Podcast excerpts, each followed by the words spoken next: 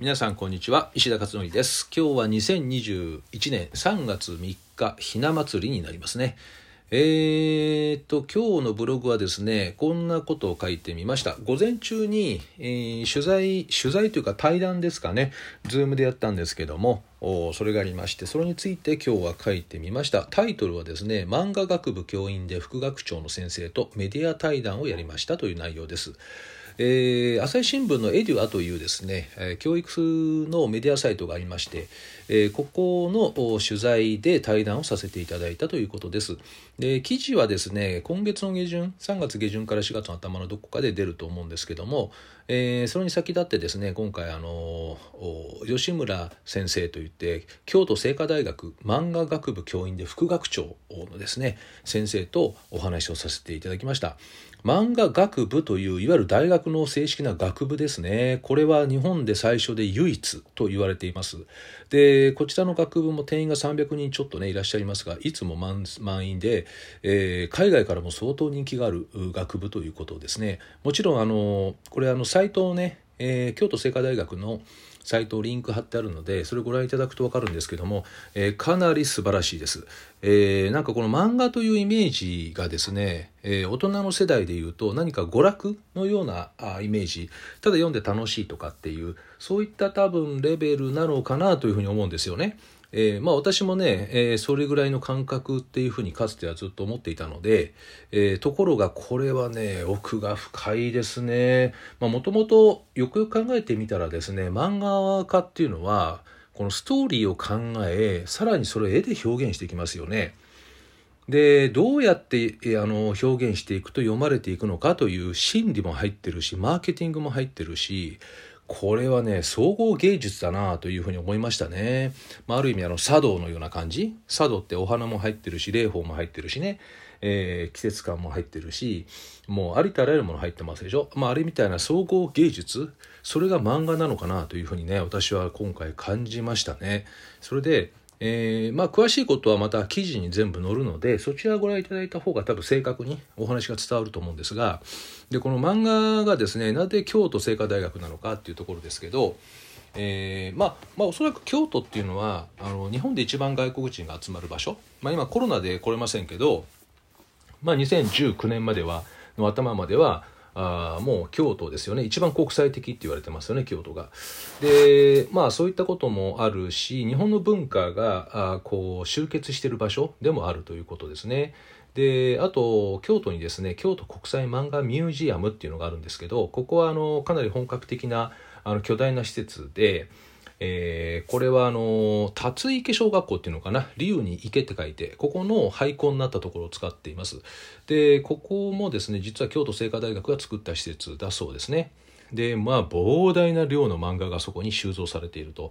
何しろ一つの学校の校舎ですからねそれ全部漫画で埋め尽くしてるわけだから相当な量ですよね。でここ私もね3年ぐらい前に行ったことあるんですね家族で。でうちの子供がものすごい漫画好きでですねそれであのー、行ったんですけどね。まあずっと帰ってこなかったね何時間も。それでまあそこの敷地内にあるカフェがあってそこのカフェにね、えー、私なんかいたんですけどまあそれぐらい魅力的なね場所でおしゃれもおしゃれ感もすごかったしね近代的でもあるしまあそんなことで京都はですねそういったあの漫画に関してもすごく、えー、こう特徴的なあ都市というふうになっています。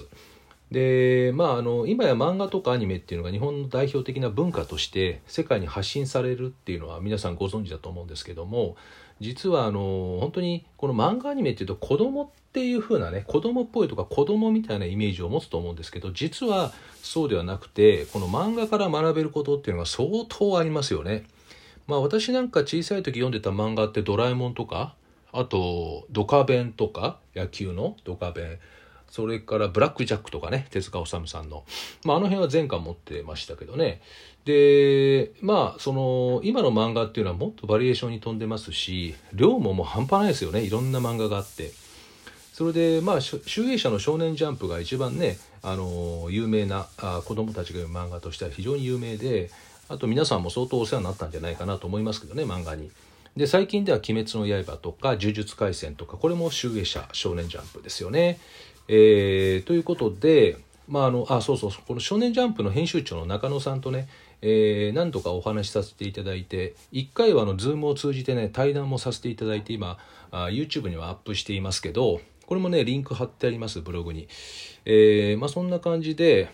これもう「鬼滅の刃」がブームになってる頃ですねこれね。あの1回目にお会いした時は編集編集部でお会いしたんだけど、えー、その時はまだ「鬼滅の刃」がない頃でしたかねないっていうかまあ連載はしてたんだろうけどあのまだまだブームにはなってない時期にお会いしてます。まあそんな感じでそのねジャンプの編集長の中野さんとお話しした時ももうこの方はこよなくジャンプを愛してるということをもう話から感じてですねいやこのこれだけやっぱり引きつけるものっていうのがあるんだなっていうふうにねその時感じましたあと漫画で言うと朝木夢見氏っていう「源氏物語」を書いたものありますよねこれなんか一説には朝木夢見氏のおかげであの古文の古文の平均点が上がったっていう話があるようですね。えー、まああのそういった噂噂というかねそんな話は聞いています。なのでこの漫画ってやっぱり影響大きいですよね。あのよくあのこんなねお話も聞きますけど社会科の歴史とかでどうやって勉強するか。まずは漫画を全部読んでしまえと最初から最後まで。でそれで全体像を把握した上であのつまらない教科書の活字を読んでいくとですね実は意味が理解できていくっていうねそういったやり方があってこのお話もよくします。その時もやはり漫画をね借りてますよね。あと三国志の漫画があってですねこれ塾やってる時にあのそこ置いてたんですよねいっぱいね三国志の漫画を。そうしたら子供たちがまあ休み時間にガンガン読んでいってで歴史好きになってたとかねそんなこともありますなので結果としてやっぱりこの漫画っていうのはあのあれだけ子どもたちを引きつけるわけですよね。で引きつけるってことは引きつけられるだけの要素が入っていると。でさらに大人が書いているしストーリー展開もあるしそこからいろんな知識なりなんなりっていうものがあ理解できたりするしあと読み解く力とかねこういうものもつくケースもあるでしょうと。あのただ絵だけ見てねさーっと流してる場合っていうのもあるかもしれませんけどだからそういった意味で奥がねすごく深いですねこの漫画の世界っていうのは。でそれをですねあの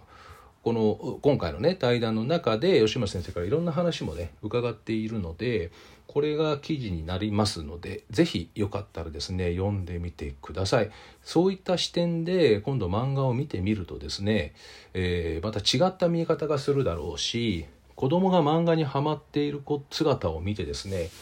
漫画ばっかり読んでないで勉強やりなさいっていう言葉はこれからは少し違う表現になるんじゃないかなというふうに感じているところです。えー、というところでですね、えー、もう一度言うと今月の下旬から来月の4月上旬の間に朝日新聞エデュはですね EDU EDU education の edu に A ですね、